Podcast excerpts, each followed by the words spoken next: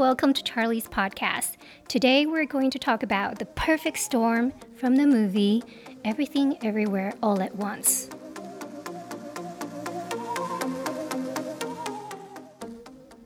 I watched the Oscars, and it's quite obvious that Everything Everywhere All at Once has become quite a darling in the film industry, having swept seven major awards. It was the biggest winner of this year's Oscars, taking home Best Picture, Best Director, Best Actress, Best Supporting Actress, Supporting Actor, Best Editing, and Best Original Screenplay. Also, Everything Everywhere All at Once can add another historic win to its list. According to IGN's calculations, which is a multimedia review website, the film is now the most awarded film ever, with 165 accolades to date from major critics and award organizations. This spot was previously held by the 2003 The Lord of the Rings, The Return of the King film, which earned 101 awards. I have asked some friends about the movie, and many of them have responded saying it's truly unbelievable. What's even more unbelievable is that not only did the movie win so many awards, but the real life stories of the actress, actor, and directors involved are just as incredible as the movie itself. Ke Huy Quan, whom plays the supporting male, has been in the movie industry for 30 years. He was a child actor in the 1984 movie Indiana Jones and the Temple of Doom, but for 30 years no one knew or remembered him. However, this time he returned to the screen and won the Best Supporting Actor. James Hong, who played the grandfather, is now 94 years old and has been playing supporting roles in Hollywood for over 70 years. This is the first time he stepped onto the stage to receive an award. Michelle Yeoh is a familiar name to many film audiences, as she has acted in many well loved movies in the past 40 years, including Crazy Rich Asians, Crouching Tiger and Hidden Dragon, 007, Memoirs of a Geisha, now she is the first Asian actress to win an Oscar. This kind of breakthrough is truly difficult. Not to sound like a cliche, but I found myself tearing up when I watched their acceptance speeches on stage. It's just incredibly special. Michelle Yeoh said that when she first read the script, she didn't quite understand, but felt the story was unique and wanted to talk to the actors. I think we can understand her feelings. The first time I watched the movie, I was like, what? The concept of this multi universe that constantly jumps in and out was mind blowing that I couldn't fully digest it at first. And I, I consider myself someone who has watched many movies with this kind of multiverse concept already. The audience's reactions are quite interesting as well. Some people feel like their minds are all mixed up after watching it. Some completely don't understand what they just saw and didn't know what the fuss is about. But at the same time, there are also many people who absolutely loved it. They say it's crazy and they've never seen anything quite like this before for a very long time. Some have watched it multiple times and even taken their families and moms to see it. Some people even share their thoughts on social media after watching it in cinema, highly recommending everyone to see this weird film. I'm not sure how you feel about this movie, but if you haven't seen it, wouldn't you be a little bit curious? Let me introduce a little bit of the plot. At the beginning of the movie, Michelle Yeoh's character plays the mother Evelyn. She's busy managing the family's laundry business and dealing with the tax and accounts. She feels like her husband is a bit silly, joking around and chatting with customers, and her relationships with her daughter is strained. At the same time, she needs to take care of her elderly father. You can tell she's overwhelmed by all these affairs. When they entered into the IRS office, suddenly Waymond and the husband start jumping into a multi-parallel universe, which is completely unexpected. And not just Waymond, but also Evelyn herself, her father, her daughter, and even Jamie Lee Curtis, who plays a tax officer in the movie. In fact, almost all the characters in the movie all jumped into different versions of themselves in different parallel universes at the same time. It's very jarring, and there are lots of fast paced, sort of like an MTV style montage sequences of them jumping in and out of different universes. In one universe, Evelyn has hot dog fingers. In another, she's made of stone. She's a teppanyaki chef. In another, she's a martial art expert. She's a Beijing opera performer, and yet another, she's a famous star wearing a pink gown attending her film event. There's also a giant black bagel shaped black hole that threatens them, and they even travel to a futuristic, all white paradise world like sky. It's all very imaginative and completely over the top. This movie is indescribable because when you put all the absurdity and everything in the universe, it becomes a mess.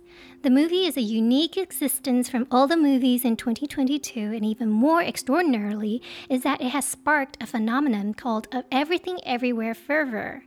Comments about the symbolic meaning of a philosophical nihilism, discussions from mother daughter relationships to husband wife relationships, a so technical analysis of the film editing, music soundtrack, and costume design. It's truly everything.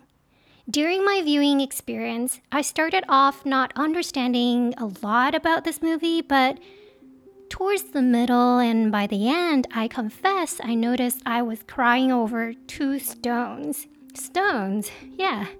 It was so surreal. Hold on, I'll talk about why I cried about the stones later. Let me first set the stage. To understand this movie, there may be a way. Director Ang Lee once said that when he was 18 years old, he saw a movie by a Swedish film master, Ingmar Bergman, at school. He said that when he finished watching this movie, he felt completely shaken. He said it was a very violent movie that shocked and upset him. But at the very core of this film, it was about the human condition and our relationships with each other. So, to put it more bluntly, the movie's surface is violent, but what's inside is about the relationships between people. Just like how the Everything Everywhere movie seems to be like an absurd, fantastical sci fi movie, but what's in its core is actually a story about a family on the verge of breaking apart. To me, this movie is like a storm that comes out of nowhere. A storm could toss you around, but at other times, we find ourselves in the calm center of the storm where it's all quiet and peaceful. This is like riding a roller coaster, where all the thrilling sensations comes together to create a fantastical overall experience. You feel dizzy and want to close your eyes. You feel foolish, silly, crazy, but hey, it's freaking fun and exciting. But the quietest moment of the roller coaster is when it's climbing up the hill it's the most nerve wracking experience and makes you focused in silence. In the movie, the most quietest scene is also my favorite scene. It's the conversation between two stones. They didn't talk, but they communicated. Yes, you heard that right. Two stones. What is truth? Nothing matters. Nothing is important. That's what the stones are talking about in their conversation. Humans are small and foolish. In a multiverse of multiple identities, pressures, and fights, the weight of it all can be overwhelming. But in a moment of peace, emptiness, and in the wilderness, being stone can actually be relaxing. This is the first time we saw the mother and daughter stones laugh in front of us, which is hilarious because being a stone is even more carefree than being a human. It's absurd, but it's also very true. I think everyone has felt this way in their mundane lives at some point. What are we doing every day? The director creatively gave these ridiculous stone characters the best lines in the film allowing the mother and daughter to communicate for the first time and allowing the stones to speak to us, audiences, as well. It was truly unexpected and quite amazing, I would say. At the Oscars backstage press room, a reporter queried the directors that she was curious why did the film uses stones, bagels, and hot dog fingers such whimsical and lavishly absurd way to deal with heavy topics of dark thoughts and mental health issues. I think the directors gave a very honest answer.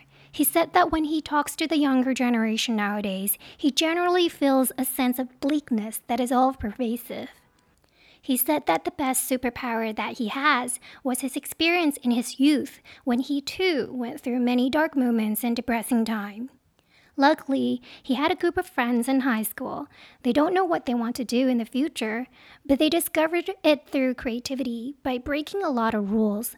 Through those radical transformative power of joy, absurdity, and moments of creative chaos, they are able to break away from their dark days. He reiterates he hopes this movie will offer another way to look at this bleakness, and he hopes the young generation will see this mundane world in a different way and face this crazy, chaotic world head on.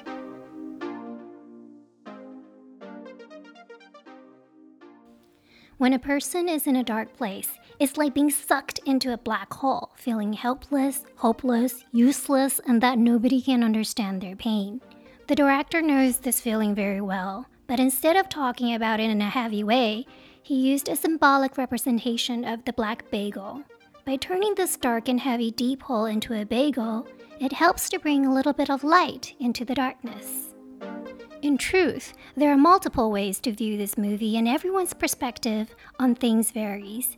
Some people watch movies to search for meaning, while others just want to be entertained. This absurd and weird movie swept the movie awards by storm. I think it's a perfect storm.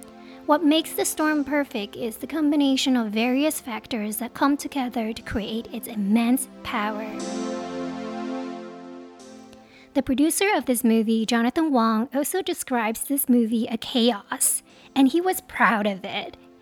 He is even proud of the two young directors, Daniel Kwan and Daniel Scheinert, who are not well known in the industry yet and are only about 35 years old. Traditionally, in the Oscars, we often see veteran directors whom were in the industry for a very long time. Oftentimes, big budget, big film production companies take home the big win. However, the cost of this movie produced by the Daniels is low compared to Hollywood standards. It was produced by A24, an independent film production company. The production cost was less than 20 million US dollars, and the global box office has now exceeded 100 million US dollars in counting. The two directors won the Best Directors Award at the Oscars and are now elevated to the ranks of the directors in the Oscars Hall of Fame. As we mentioned earlier, this movie has broken many records, it is also the first science fiction movie to win Best Picture at the Oscars in 95 years. I believe the perfect storm of this movie will have a positive impact on the film industry. It will inspire more independent and adventurous filmmakers, producers, actors, actresses to take risks and try new ways of telling stories, break rules on its techniques and styles to stimulate the audiences. Everything everywhere, imagination without limitation. There are no rules, and making movies should be fun, right?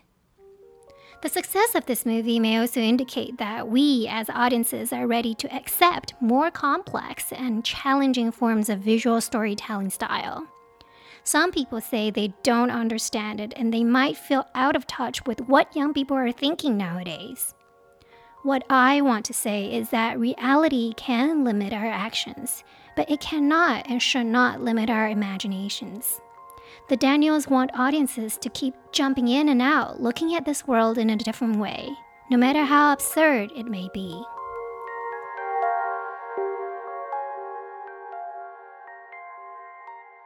This world has been struck by the COVID 19 pandemic since 2020 which has changed the lives and relationships of many people. It's a dark time in our human history, and we are all experiencing it everywhere. We live in such a shattered universe, confused by all of this. But in such a dark time, this movie has emerged as something special. The movie portrays an external world of chaos and absurdity, but you can feel the real emotions between the characters and the people. So, in such a perfect storm and a crazy world we live in, I want to congratulate once again of Everything Everywhere All at Once being the darling of this year's film industry and in our cultural minds. I feel happy that such movie exists in my generation and the society recognized it. And that's all for today for my talk. Thanks for listening. I'm Charlie. See you next time. Bye.